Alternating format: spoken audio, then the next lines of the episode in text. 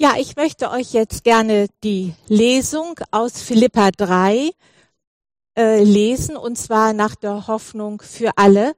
Und zwar fange ich bei dem Vers 1 direkt an, und damit ihr auch die ganze Vorgeschichte gut kennt. Es ist etwas länger und ich denke, man muss sich ein bisschen konzentrieren, um gut zuzuhören. Paulus schreibt, was auch immer geschehen mag, meine lieben Brüder und Schwestern, freut mich, Freut euch, weil ihr zum Herrn gehört. Ich werde nicht müde, euch immer wieder dasselbe zu sagen. Weiß ich doch, dass es euch Gewissheit gibt. Hütet euch aber vor allem, die versuchen, eure Gemeinde zu zerstören. Sie sind wie bösartige Hunde, dessen falschen Lehrer, die euch einreden wollen, dass ihr euch beschneiden lassen müsst, um zu Gottes Volk zu gehören dann können sie euch auch gleich verstümmeln. Denn die wahre Beschneidung findet nicht am Körper statt, sondern besteht darin, dass Gott uns seinen Geist geschenkt hat und wir ihm dienen. Wir sind stolz, zu Jesus Christus zu gehören und verlassen uns nicht länger auf das, was wir selber tun können. Ich selbst könnte mich mit größerem Recht als manch anderer auf diese Vorzüge berufen, wenn es wirklich darauf ankäme. Ich wurde am achten Tag nach meiner Geburt beschnitten, wie es das Gesetz vorschreibt. Ich stamme aus dem Volk Israel und sogar aus dem Stamm Benjamin. Von Geburt an bin ich Hebräer, wie schon alle meine Vorfahren. Außerdem gehörte ich zu den Pharisäern, der Gruppe, die am strengsten darauf achtet, dass Gottes Gesetz gehalten wird. Ich setze mich mit großem Eifer für Gott ein und verfolge deshalb sogar die christliche, verfolge deshalb sogar die christliche Gemeinde. Die Regeln des Gesetzes erfüllte ich bis in alle Einzelheiten, so dass niemand mir etwas vorwerfen konnte. Aber seit ich Christus kenne, ist für mich alles wertlos, was ich früher für so wichtig gehalten habe. Denn das ist mir klar geworden. Gegenüber dem unvergleichlichen Gewinn, dass Jesus Christus mein Herr ist, hat alles andere seinen Wert verloren. Um seinetwillen habe ich das alles hinter mir gelassen. Es ist für mich nur noch Dreck, wenn ich bloß Christus habe. Mit ihm möchte ich um jeden Preis verbunden sein. Deshalb versuche ich jetzt nicht mehr durch meine eigene Leistung und durch das genaue Befolgen des Gesetzes vor Gott zu bestehen. Was zählt ist, dass ich durch den Glauben an Christus von Gott angenommen werde. Darauf will ich vertrauen. Um Christus allein geht es mir. Ihn will ich immer besser kennenlernen. Ich will die Kraft seiner Auferstehung erfahren, aber auch seine Leiden möchte ich mit ihm teilen und mein Leben ganz für Gott aufgeben, so wie es Jesus am Kreuz getan hat. Dann werde ich auch mit allen, die an Christus glauben, von den Toten auferstehen. Bis hierhin ist sozusagen die Vorgeschichte und ich lese jetzt weiter Philippa 12 bis 21 und das ist auch dann der Predigtext. Dabei ist mir klar, dass ich dies alles noch lange nicht erreicht habe und ich noch nicht am Ziel bin. Doch ich setze alles daran, es zu begreifen, weil ich von Jesus Christus ergriffen bin. Wie gesagt, meine lieben Brüder und Schwestern, ich weiß genau, noch bin ich nicht am Ziel angekommen. Aber eins steht fest. Ich will vergessen, was hinter mir liegt und schaue nur noch auf das Ziel vor mir. Mit aller Kraft laufe ich darauf zu, um den Siegerpreis zu gewinnen, das Leben in Gottes Herrlichkeit. Denn dazu hat uns Gott durch Jesus Christus berufen. Wir alle, die wir auf dem Weg zum Ziel sind, wollen uns so verhalten, wenn ihr in dem einen oder anderen Punkt nicht meiner Meinung seid, wird Gott euch noch Klarheit und Einsicht schenken. Doch an dem, was ihr schon erreicht habt, wollen wir auf jeden Fall festhalten. Bleibt nicht auf halbem Wege stehen. Liebe Brüder und Schwestern, nehmt euch ein Beispiel an mir und an den Menschen, die so leben wie meine Mitarbeiter und ich. Es gibt viele andere, die sich Christen nennen, aber durch ihr Leben erkennen lassen, dass sie Feinde des Kreuzes von Jesus Christus sind. Ich habe es euch schon oft gesagt, aber jetzt beschwöre ich euch sogar unter Tränen. Hütet ich euch vor ihnen. Ihr Weg führt unausweichlich ins Verderben. Im Grunde leben sie nur für ihre Triebe und Begierden. Und statt sich dafür zu schämen, sind sie auch noch stolz darauf. Sie denken an nichts anderes als an das Leben auf dieser Erde. Wir dagegen haben unsere Heimat im Himmel. Von dort erwarten wir auch Jesus Christus, unseren Herrn und Retter. Dann wird er unseren einfältigen, sterblichen Leib verwandeln und ihn mit herrlichen, unvergänglichen Leib gleich werden lassen, den er selbst nach seiner Auferstehung empfangen hat. Denn Christus hat die Macht, alles seiner Herrschaft zu unterwerfen. Amen. Ihr werdet jetzt noch einmal den Text eingeblendet sehen. Ihr könnt den Text noch einmal lesen und eure Fragen dann direkt, wie Simon erklärt hat, über den QR-Code oder den Link an Simon schicken.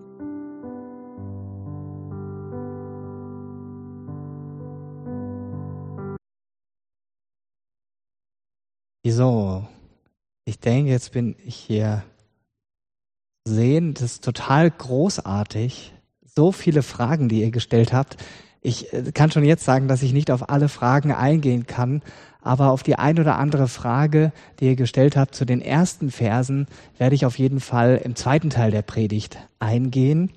Bevor ich damit loslege, ähm, habt ihr ja schon mitbekommen, dass ich heute ein etwas sportliches Outfit trage, nicht nur passend zum Thema des Bibeltextes, ähm, wo es ja auch irgendwie um das Ziel geht, sondern es geht auch gleichzeitig darum, etwas Werbung für die Jugend dieser Gemeinde zu machen. Ich kann das sogar beidseitig tun und habe damit ein Unikat. Und diesen Pulli habe ich geschenkt bekommen noch vor Corona, als ich bei der Jugend zu Besuch war. Ähm, im Herbst 2019 und es gab quasi eine kleine Bedingung, die gestellt wurde mit einem Augenzwinkern, weshalb ich diesen Pulli bekommen habe, damit ich dann auch mal damit predige. Das habe ich nicht vergessen und ich tue das heute sehr gerne und darf gleichzeitig ein bisschen Werbung für die Jugend machen. Die trifft sich aktuell immer via Zoom und da gibt's noch freie Plätze dabei zu sein. Sportlich wird es in der Predigt auch deshalb, weil ich jetzt gleich auf äh, einige eurer Fragen eingehen werde. Ähm, und das ist für mich auch was Neues, weil ich das noch nie gemacht habe in dieser Weise, aber ich bin äh, durch ein Buch auf diese Idee gekommen und dachte, ich will das einfach mal ausprobieren und umsetzen. Es ist ein Testballon und mir ist einfach wichtig, dass es nicht nur um meine Ideen und Gedanken gibt, die Gott mir schenkt zu einem Bibeltext, sondern dass wir auch irgendwie in einen Dialog kommen. Und jetzt gerade in dieser Zeit, wo wir nicht hier vor Ort sein können, wo wenig Interaktion stattfinden kann, finde ich das eine tolle Möglichkeit. Und danke, dass ihr euch darauf eingelassen habt. Ich denke, darin liegt eine riesige Chance. Und bevor ich mit der ersten Frage loslege, möchte ich gerne beten.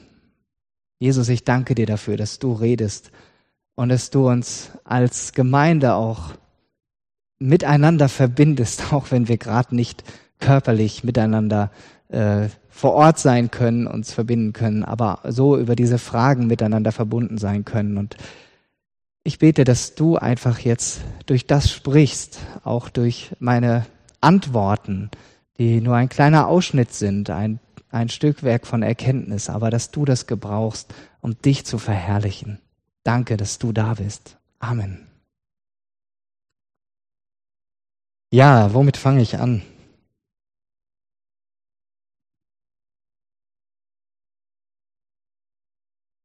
Eine spannende Frage, ähm, die zweite von oben, was ist, wenn die Pflichten des Alltags, ähm, die wird jetzt wahrscheinlich gleich eingeblendet, die Pflichten des Alltags einen immer wieder davon abhalten, nur für Gott da zu sein. Wir leben ja nicht alle in einem Kloster oder ähnliches. Ja, was heißt das? Ähm, sich voll auf Gott auszurichten. Ähm, es können ja auch nicht alle Pastoren werden oder Pastorinnen oder irgendwie vollzeitlich arbeiten. Und wenn alle im Kloster äh, sein würden, gut, dann wird vielleicht das Klosterleben noch äh, so existieren, wie es früher mal äh, gelebt hat, mit, mit Landwirtschaft und Versorgung, auch kümmern um die Armen oder so. Darum, darum kann es nicht gehen. Ähm, wie kann das gelingen? Ich glaube, es gelingt durch einen inneren Fokus, den wir uns jeden Tag neu schenken lassen. Dass wir eben nicht ähm, unseren Glauben, unser Christsein als etwas verstehen, was wir nur für uns selber leben, sondern was wir immer in Verbindung mit Jesus leben. Und zwar in jeder Sekunde unseres Lebens. Ob wir jetzt morgens aufstehen, ähm, woran denkst du da? Ja, denkst du an die vielen Termine, die du hast, oder sagst du erstmal, danke Jesus, dass du mir diesen neuen Tag schenkst? Es gibt dieses alte Lied, ähm, ja, schon äh, früh am Morgen wächst du mir das Ohr. Äh, ein alter Choral, so ähnlich geht der Text, fällt mir gerade nicht so genau ein. Aber wo, äh, wo zum Ausdruck kommt, jeden Tag neu empfange ich neu aus Gottes Hand. Und in diesem Bewusstsein durch den Tag zu gehen, durch meine Aufgaben zu gehen, egal wo du bist, ob du in einer Firma bist und Angestellte zu leiten hast oder ob du an einer Maschine stehst und äh, Arbeiten auszuführen hast oder ob du mit Menschen arbeitest in einem sozialen Beruf, äh, in einem pflegerischen Beruf, ob du äh, jetzt unterwegs bist, wie der Silas aus unserer Gemeinde, der die großen, ähm, nee, der, der Silas, der, äh, helft mir egal, äh, einer aus unserer Gemeinde, der mit den großen äh, Schneeschiebern unterwegs ist, hier bei der Straßenreinigung und heute Morgen das Eis von den Straßen kratzt. In dieser Haltung unterwegs zu sein, alles, was ich tue, tue ich in Verbindung mit Jesus, weil er bei mir ist. Das ist, äh, und ich tue es nicht aus, aus meiner eigenen Kraft. Ähm, und in diesem Bewusstsein zu leben, das ist so ein, so ein Wachstumsprozess. Ich merke das bei mir selber auch, dass das über die Jahre hinweg gewachsen ist. Das äh, ent, entwickelt sich auch, aber es entwickelt sich dadurch, dass wir da immer wieder hineintreten und jeden Tag uns neu entscheiden, ich tue das jetzt in Gemeinschaft mit Jesus, egal was es ist, egal ob es auch jetzt das Homeschooling zu Hause ist, äh, ob es eine Hausarbeit ist, Klo putzen, äh, Essen kochen, alles kann ich in Gemeinschaft mit Jesus tun. Ich kann es aber auch alleine tun und äh, es ändert ganz viel an der Haltung, äh, wenn ich es mit Jesus zusammen mache. So, 18 Fragen sind insgesamt gestellt. Das ist äh, total cool. So, ich kann mir die gar nicht so richtig anzeigen lassen. Ähm, ich nehme jetzt einfach mal die erste. Vor wem warnte Paulus so dringend und wie sah deren Glaubensleben aus? War ihr Irrweg für die anderen nicht offensichtlich? Paulus spricht hier von Menschen, von Christen in der Gemeinde. Er schreibt das an die Gemeinde in Philippi. Äh, in der heutigen Türkei liegt das. Ähm, und warnt da auch vor Menschen, die letztendlich anders mit Jesus unterwegs sind. Und jetzt ist die Frage, äh, was, was war da anders? Ähm, in der anderen Übersetzung steht da, ihr Gott ist ihr Bauch. Ja, also mein Bauch hat auch schon ein bisschen Ausprägung. Ich hatte neulich eine Jogginghose an äh, oder eine Laufhose oder ein Lauf-T-Shirt an und äh, das ist halt sehr hautbetont und dann meinte mein jüngster Sohn, Papa, Baby im Bauch? Ähm, das ist jetzt ein Witz, aber wenn Paulus sagt, ihr Gott ist ihr Bauch, dann heißt das, sie drehen sich eigentlich nur um sich. Sie haben nicht diesen Fokus auf Jesus, sondern sie sind in der Gemeinde, sie nehmen Jesus vielleicht wie eine App aufs Handy, so als nettes Gimmick, als Ergänzung für ihr Leben, aber nicht als denjenigen, der ihr Leben bestimmt. Und wenn nur sie im Mittelpunkt sitzen, stehen, dann ähm, heißt es auch, jetzt auf die Gemeinde übertragen, in der Gemeinde muss sich alles um mich drehen. Oder in der Gemeinde kommt es darauf an, dass ich gesehen werde mit dem, was ich tun kann, mit dem, was ich einbringen kann. Und wehe, man sieht es nicht. Ja, dann ist was los. Ähm, da ist gar nicht dieser Dienstaspekt zum Beispiel vorhanden. Und Paulus spricht ja auch von einem, von einem Bewusstsein, dass wir unsere Heimat eben nicht hier auf der Erde haben, sondern durch die Verbindung mit Jesus ist unsere Heimat bereits im Himmel. Ja, wie sah deren Glaubensleben noch aus? In den Versen 1 bis 11 ähm, schildert Paulus ja ähm, nennt er ja diese Dinge, womit er angeben könnte. Darauf bin ich vor zwei Wochen in der Predigt eingegangen, ähm, wo er selber sagt, ich hätte auch ganz viel, womit ich angeben könnte. Das heißt, da sind Menschen wohl in der Gemeinde gewesen, die stark aufgetrumpft haben damit, was sie alles konnten, was sie für Erfolge hatten, was sie für einen Besitz hatten, äh, vielleicht auch welche Stellung sie in der Gemeinde hatten.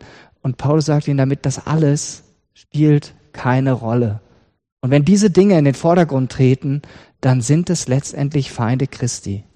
Und ich glaube, das hat für uns heute auch eine große Relevanz für dein und mein Leben die Frage, was spielt für uns hier in der Gemeinde wirklich, was steht da im Mittelpunkt? Und ich kenne das von mir selbst so, so gut.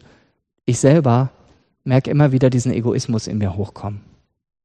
Und äh, das ist dieses alte Ich, ähm, was immer wieder den ersten Platz in meinem Leben beanspruchen will und was im Kampf damit ist, dass Jesus den ersten Platz in meinem Thron, äh, den ersten Platz in meinem Leben hat. Und ähm, ich glaube, da dürfen wir uns gegenseitig auch ermutigen und vielleicht auch manchmal sieht der andere das eher, wenn ich auf einem falschen Weg unterwegs bin, als ich selber. Und dass ich mir das dann auch sagen lasse, hey, ähm, überleg mal, wie du da gerade unterwegs bist. In Liebe natürlich, nicht von oben herab auf Augenhöhe, in dem Wissen, mir selber kann das genauso passieren. Ich glaube, da passiert ganz viel Heilung, wenn wir in dieser Weise miteinander unterwegs sind. Ah, was ist damit gemeint? Bleibt nicht auf halbem Wege stehen. Das ist auch eine gute Frage. Ja, wenn man äh, unterwegs ist zu einem Ziel, was passiert, wenn man auf halbem Wege stehen bleibt? Äh, man kommt nicht an. Ähm, das heißt, man ist losgegangen, aber und äh, übertragen auf den Glauben heißt das, mit Jesus unterwegs zu sein, ist nicht einfach nur einmal diese Entscheidung, ähm, wenn es bei dir so war, was man im Christenjargon Bekehrung nennt, ähm, ich entscheide mich jetzt für Jesus und dann ist alles safe. Ich habe mein Ticket für den Himmel gesichert und eigentlich ändert sich nichts in meinem Leben, sondern es ist dieses permanente Unterwegssein, dieses Einüben eines neuen Lebensstils in Gemeinschaft mit Jesus dass ich das Ziel im Blick behalte. Da werde ich gleich auch nochmal drauf eingehen in dem, was ich euch gerne weitergeben möchte, was mir wichtig geworden ist bei diesem Bibeltext. Da geht es dann um die Verse 12 bis 14. Deshalb werde ich da jetzt ähm, erstmal noch nicht drauf eingehen. Da gab es auch ein paar Fragen zu. Also insofern die Ermutigung, ähm, weiterzulaufen, weiter unterwegs zu sein, nicht zu sagen, okay, ja, jetzt hat Jesus mich errettet, er hat mir den, das Ticket für den Himmel gesichert und ähm, es hat keine Auswirkung auf mein Leben. Also das passt nicht zusammen. Wenn mein Leben mit Jesus keine Auswirkungen im Hier und Jetzt haben auf meinen Alltag, auf meine Beziehungen, dann bleibe ich auf halbem Wege stehen, weil ich sage, okay, bei der Erlösung geht es nur um mich. Ich und mein Jesus könnte man auch überspitzt sagen. Aber dass Jesus ja auch gekommen ist, mir die Augen zu öffnen für meine Mitmenschen und mir den Blick dafür schenken zu lassen, dass sie Jesus genauso brauchen und dass er mich in Bewegung setzt zu den Menschen hin, das würde auf der Strecke bleiben. Vielleicht soweit zu dieser Frage.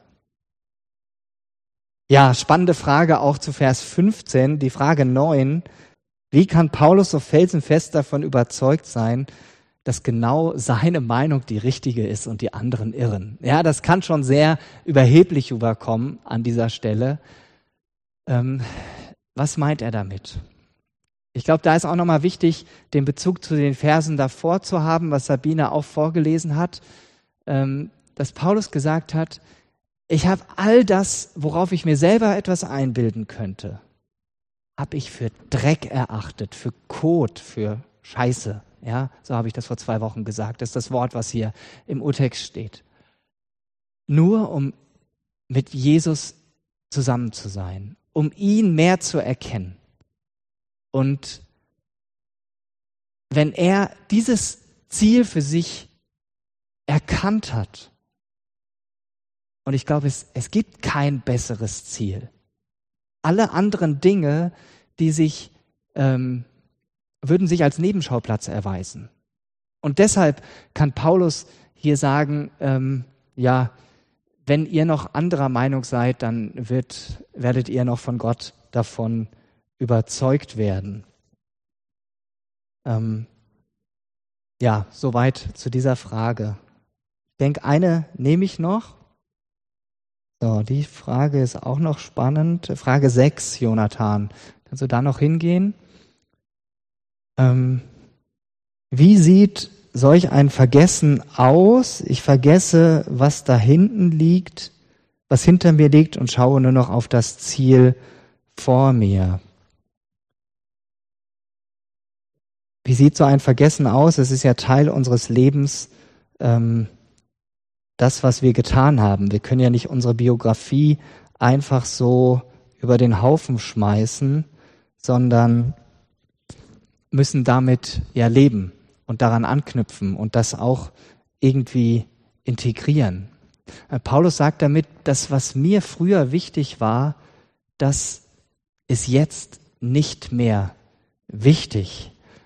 Und das ist auch dieser Punkt, seine Leistung, alles, worauf er stolz sein könnte, das ähm, hat für ihn keinen Wert mehr. Das heißt nicht, dass er nicht auch Dinge äh, aus seinem früheren Leben aufgearbeitet hat. Das hat er sehr wohl. Er hatte diese krasse Wendung gemacht von jemandem, der mit aller Gewalt Christen ins Gefängnis gesteckt hat, der bei dem, ähm, als der Stephanus gesteinigt wurde, das war der erste Märtyrer, der für seinen Glauben an Jesus gestorben ist, saß der junge Saulus daneben, hat auf die Mäntel derer aufgepasst, die den Stephanus mit Steinen totgeschmissen haben. Und er hat diese krasse Wandlung vollzogen, nachdem Jesus ihm begegnet ist und ihm diese Frage gestellt hat, Saul, Saul, warum verfolgst du mich? Und Paulus, der sonst immer so viel ähm, Antworten hatte, der hatte auf einmal keine mehr, weil er Jesus begegnet ist. Und Jesus hat sein Leben völlig auf den Kopf gestellt. Und wir lesen das an mehreren Stellen in der Apostelgeschichte und in den Briefen von Paulus, wo Paulus reflektiert und sagt, ich bin eigentlich der geringste unter denen, die gläubig geworden sind. Was ich vorher angestellt habe, das war so ein Mist, um es gelinde auszudrücken.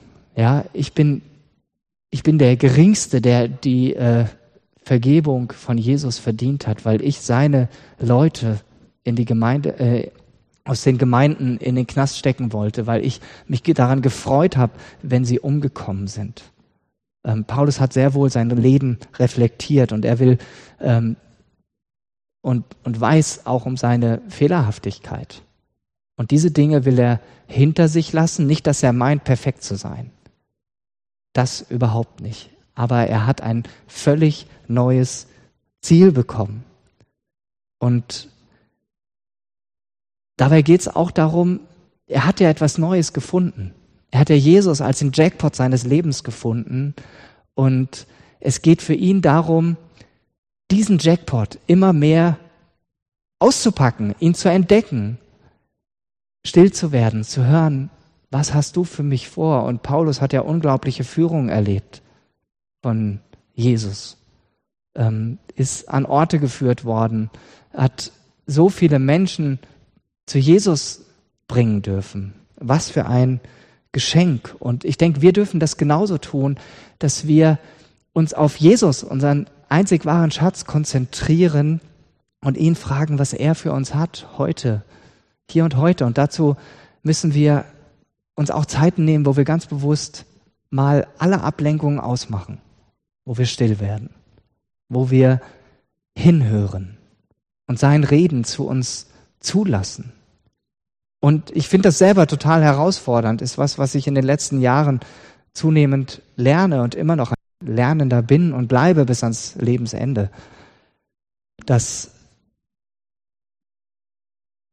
ich wahrnehme, was spricht Gott auch in meine Gedanken und das lerne zu unterscheiden. Und natürlich ist nicht alles, was ich da höre, von Gott. Manchmal sind auch meine eigenen Wünsche bei. Aber das eben zu lernen und dann mutig vorwärts zu gehen und dann auch zu merken, okay, das ist daneben gegangen. Das war wohl doch mein eigener Wunsch und Wille. an anderen Stellen zu entdecken, das war genau eine Fährte, wo Gott mich drauf gesetzt hat. Und deshalb nicht so sehr in dem Vergangenen wühlen. Damit spreche ich mich nicht gegen Seelsorge aus. Im Gegenteil. Erst wenn ich mit meiner Vergangenheit versöhnt bin, kann ich gesund und mutig vorwärts gehen, weil ich dann die Freiheit ergreife, in die Jesus mich hineinstellt. Und das ist total cool. Ich glaube, so weit. Ähm, ich weiß nicht, wie lange ich jetzt äh, auf die Fragen eingegangen bin, schon eine ganze Weile. Aber ich möchte mich bei euch bedanken für die großartigen Fragen. Ähm, und ich hoffe, dass da etwas bei ist, was auch bei dir angedockt hat, bei deinem Herzen, wo du einen Schritt weitergehen kannst und einen Gedanken weiterdenken kannst. Und ich darf jetzt noch einen Gedanken mit euch teilen, der mir einfach wichtig geworden ist in der Beschäftigung mit diesem Bibeltext. Und dabei beziehe ich mich hauptsächlich auf die Verse 12 bis 14. Paulus kannte sein Ziel und er konzentriert sich mit allem, was er hat, auf dieses Ziel. Und er beschreibt das so. Da brauche ich jetzt die andere Präsentation.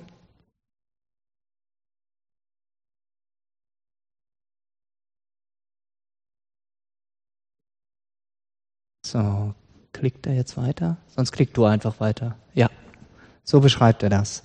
Ich weiß, dass ich noch nicht am Ziel bin, doch ich setze alles daran, es zu ergreifen, weil ich von Jesus ergriffen bin. Paulus will das Ziel auf jeden Fall erreichen. Sein Ziel ist die andauernde, die ungetrübte Gemeinschaft mit Jesus Christus. Er weiß, dass er sich noch nicht an diesem Ziel befindet, aber er tut alles dafür, es zu ergreifen, weil er von Jesus Christus ergriffen ist. Ein Beispiel von mir. Ich selbst jogge total gerne und genieße das einfach draußen zu laufen, durch die Natur. Ähm, ich habe oft Kopfhörer dabei auf, höre Musik oder höre einen Vortrag an, bin mit Jesus im Gespräch oder beides. Und auch wenn ich gerade zur Zeit nicht so viel dazu komme, ich liebe das und ich freue mich immer wieder, wenn ich dazu Zeit finde. Und dann komme ich zwar schweißnass nach Hause, aber total glücklich. Und zwar gleich in dreifacher Hinsicht. In äh, körperlicher Hinsicht, weil ich mich einfach mal verausgaben konnte. In ähm, ja, geistlicher Hinsicht, ich konnte da auch geistlich auftanken.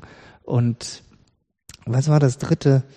Äh, seelisch, genau. Ähm, körperlich, seelisch und geistlich fühle ich mich da rundum wohl, wenn ich so nach einer Stunde Joggen wieder nach Hause komme. Einfach mal an die Grenzen gehe. Beim Joggen ist so, dass da das Laufen selbst das Ziel ist. Das ist schon mal sehr gut. Ein gutes Ziel, weil es eben diese drei Aspekte mit sich bringt. Ich muss dazu noch sagen, ich habe früher das Laufen wirklich gehasst. In der Schule das ging gar nicht. Ja, ich war einer der Letzten. Ich konnte es nicht und ich war immer einer der Letzten. Also habe ich es gar nicht gemocht. Weder den 50 Meter Sprint noch den 800 oder 1000 Meter Lauf in der Schule, geschweige denn drei oder 5000 Meter. Ja, das war äh, ein Grauen. Ich habe das, hab das nicht hingekriegt. Und wann habe ich das Joggen gelernt? Als ich 2002 äh, nach Eversbach, äh, ich habe das hier im schönen Land Dillbergland gelernt, auf den Bergen rund um Eversbach, Dietzölstal, wo ich dann studiert habe für fünf Jahre, ich mein Theologiestudium gemacht habe. Und da habe ich das Laufen lernen äh, gelernt und auch lieben gelernt. Und während dieser Zeit gab es dann ähm, einen Sponsorenlauf. Das alte Seminargebäude, wo ich noch unterrichtet wurde, ähm, war zu klein und es wurde ein Neubau geplant mit der Allianzmission. Letzte Woche war ja Thomas Tschech, der Leiter der Allianzmission, hier zum Predigen. Ähm, könnt ihr auch gerne noch mal nachhören, die gute Predigt von ihm ähm, auf unserem YouTube-Kanal. Und dann gab es diesen Neubau von dem Kronberg Forum zusammen mit der theologischen, dem theologischen Seminar, heute Hochschule und der Allianzmission zusammen. Ich habe da zwar nicht mehr drin studiert, aber ich durfte noch dafür laufen und Gelder eintreiben.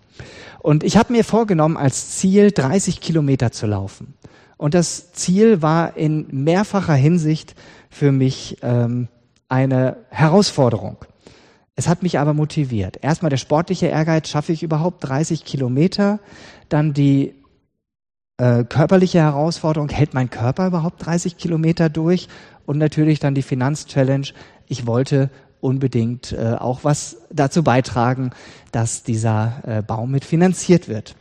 Um es kurz zu machen, ich lief Runde um Runde und bis Kilometer 20 ging alles auch sehr gut. Und dann merkte ich langsam, äh, dass es immer herausfordernder wurde. Und ich lief noch weiter bis Kilometer 28 und dann ging es nicht mehr. Irgendjemand hatte mal gesagt, irgendwann kommt das äh, Männchen mit dem Hammer äh, im Bein und dann, dann geht nichts mehr. Ich weiß nicht, Übersäuerung der Waden oder sowas, äh, was da physiologisch dahinter steckt. Aber auf jeden Fall, das Laufen ging nicht mehr, aber ich wollte die 30 Kilometer erreichen und deshalb bin ich gegangen. Es war egal bei dem Sponsorenlauf, wie man am Ziel ankommt. Ähm, und dann bin ich zu Fuß weitergegangen, bis ich dann letztlich diese 30 Kilometer hatte. Und ich Ihr könnt euch sicherlich vorstellen, ich war total glücklich und äh, ja, war einfach äh, selber begeistert, dass ich das irgendwie hingekriegt habe, 30 Kilometer zu laufen. Ein unglaubliches Gefühl. Ich war zwar so fertig, aber auch so glücklich. Das ist ein Beispiel davon, was es für uns Menschen bedeuten kann, von etwas ergriffen zu sein und dann auch alles dafür zu geben. Aber ich frage dich, ist das das Gleiche, was Paulus hier meint, wenn er davon spricht, dass er das Ziel ergreifen will, weil er von Jesus Christus ergriffen ist? Das Ergriffensein, von dem Paulus hier spricht, das meint noch viel mehr. Was Paulus hier meint, nennt sich in der christlichen Fachsprache Heilsgewissheit. Paulus spricht hier nicht nur deshalb so begeistert und dynamisch von seinem Ziel, weil er so toll ist, weil er so viel Glauben hat, weil er so viel, so viel für Jesus tut, weil er so viel Menschen zu Jesus geführt hat, weil er so viel für den Glauben leidet. Nein. Paulus lebt in der tiefen Gewissheit, dass Jesus ihn ergriffen hat, dass Jesus ihn hält, dass Jesus ihn erkannt hat und ihn kennt. Wie ist es bei dir? Lebst du auch in dieser tiefen Gewissheit? Und bekommen andere etwas davon mit? Oder hast du innerlich immer wieder das Gefühl oder es kommt diese Frage auf, werde ich überhaupt bei Jesus ankommen? Bin ich gut genug? Bleibe ich vielleicht auf der Strecke? Wir können sagen, dass das, wir, wir können auch das, was Paulus hier sagt, total missverstehen. Und zwar in folgender Weise. Du musst dich nur genug anstrengen, genügend trainieren oder fromm gesagt danach ausstrecken, dir die richtigen Ziele stecken und so weiter. Und dann, dann wirst du schon am Ziel ankommen. Dann wirst du es schaffen. Aber das hört sich sehr nach eigenem Leistungsdenken an und nach positivem Denken. Damit kann man relativ weit kommen. Auch in dieser Welt kommt man damit recht weit. Doch es gibt so viele Punkte, wo wir damit nicht weiterkommen. Doch wehe, du bleibst dann stehen. Wehe, du kommst nicht mehr weiter. Dann bist du ganz schnell weg vom Fenster. Es geht vielmehr um diese tiefe Gewissheit, Jesus hat mich bereits ergriffen. Und ich nehme für mich aus diesem, aus dieser, diesen Versen 12 bis 14 ganz neu mit, es liegt nie an meiner Kraft, an meinem Gutsein, an meiner intensiven, stillen Zeit und auch nicht, wenn ich mir fünf Predigten reinziehe und drei Stunden Lobpreis dass ich fröhlich und begeistert weiter bis zum Ziel laufe und ankommen werde. Es liegt einzig und allein darin begründet, dass ich in mir drin ganz tief diese Gewissheit haben darf, dass ich, dass Jesus mich bereits ergriffen hat. Dass er mir den Weg zum Vater frei gemacht hat. Dass er mich zuerst geliebt hat. Und genau das möchte ich dir heute Morgen zusprechen. Nicht, weil ich so toll bin, sondern weil Jesus so genial ist und weil Gott so gut und so barmherzig ist. Und weil bei uns Menschen Worte, auch wenn sie noch so toll sind, nicht so gut hängen bleiben, möchte ich das gerne noch mit zwei Bildern verknüpfen oder drei. Hier siehst du dieses Bild von der Frau auf einer Hängebrücke. Sie fühlt sich total wohl und genießt es, da zu sein. Sie hält sich nur mit einer Hand fest, weil sie weiß, die Brücke unter mir, die hält mich, auch wenn sie, wenn es darunter hunderte Meter in den Abgrund geht. Und wir wissen ja, alle Wege, die wir nicht mit Gott gehen, die landen irgendwo anders. Aber nicht bei ihm. Es geht um diesen Weg. Und genauso darfst du auch dich in deinem Alltag, auf deinem Weg mit Jesus an ihm festhalten, in Gemeinschaft mit ihm bleiben, die Gemeinschaft mit ihm auch genießen in diesen Zeiten, die du dir nimmst, wo du bei ihm ankommst, dir bewusst machst, ich darf sein. In diesem tiefen Vertrauen, du bist gehalten. Oder schau dir diesen Jungen an. Er hat sein Ziel fest im Blick. Er will diesen Kletterparcours zu Ende gehen. Und er hält sich mit beiden Händen oben fest, aber so wie das für mich aussieht, nicht krampfhaft, sondern er strahlt Freude und Entschlossenheit aus. Ob ihm das bewusst ist oder nicht, weiß ich nicht, aber er ist gehalten. Spätestens dann, wenn er versehentlich abrutschen sollte, dann wird er von dem Klettergurt, mit dem er gesichert ist, aufgefangen. Genauso darfst du auch voller Freude auf deinem Weg mit Jesus ihm mutig entgegengehen. Du darfst mutig deine Freude an und über Jesus mit anderen teilen. Nicht, weil du es musst, sondern weil du es darfst und weil du es willst. Du darfst anderen helfen, die deine kleine und große Hilfe benötigen. Wenn du hier zur Gemeinde gehörst und auch eine gewisse Kontaktliste hast oder Mitglied hier dieser Gemeinde bist, dann will ich dich ermutigen, schau einfach mal rein in die Mitgliederliste. Schau durch, welcher Name Sprich dich an. Wen solltest du mal anrufen? Wer braucht deine Ermutigung? Wer braucht dein offenes Ohr? Wer braucht es, dass du mal nachfragst, wie geht es dir wirklich? Und du hast Zeit zuzuhören. Und deine Frage, darf ich für dich beten? Was für ein Geschenk, dass wir füreinander beten dürfen. Das ist wir können auch für uns selber beten, aber wenn jemand anderes das tut, dann ist es so, als ob Jesus uns berührt in dem Moment und die Hand auf unsere Schulter legt und sagt, hey, ich bin bei dir. Ich sehe dich mit dem, was du brauchst. Und was ist, wenn du auf dem Weg hinfällst? Ja, und ich sag dir, du wirst hinfallen und ich fall auch hin. Ich fall jeden Tag hin gibt genügend Situationen aus der letzten Woche, die ich aufzählen könnte. Das mache ich jetzt hier nicht, wo es daneben gegangen ist. Und wo ich immer wieder zu meinem Vater im Himmel laufen muss und sagen muss, Vater, danke, dass du mir deine Vergebung und deine Barmen schenkst. Das ist so großartig. Und ich mir selber nicht die Vorwürfe mache, sondern seine Vergebung dann auch neu in Anspruch nehme. Und deshalb können wir sagen, nicht lapidar, so what? Wir werden hinfallen. Wenn du mit Jesus unterwegs bist, wirst du hinfallen.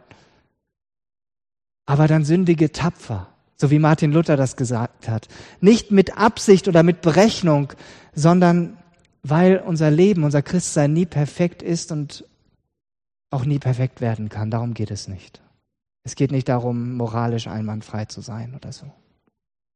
Aber wenn du fällst, dann fängt dich Jesus auf. Jesus dein Klettergurt. Ich möchte auch dieses Ziel erreichen, von dem Paulus hier spricht. Der so voller Gewissheit sagen kann, unsere Heimat ist jetzt schon im Himmel. So ein Geschenk. Du auch? Wenn du bereits mit Jesus unterwegs bist, dann darfst du dir jeden Tag neu diese wichtige Tatsache bewusst machen. Und dafür hole ich jetzt kurz was.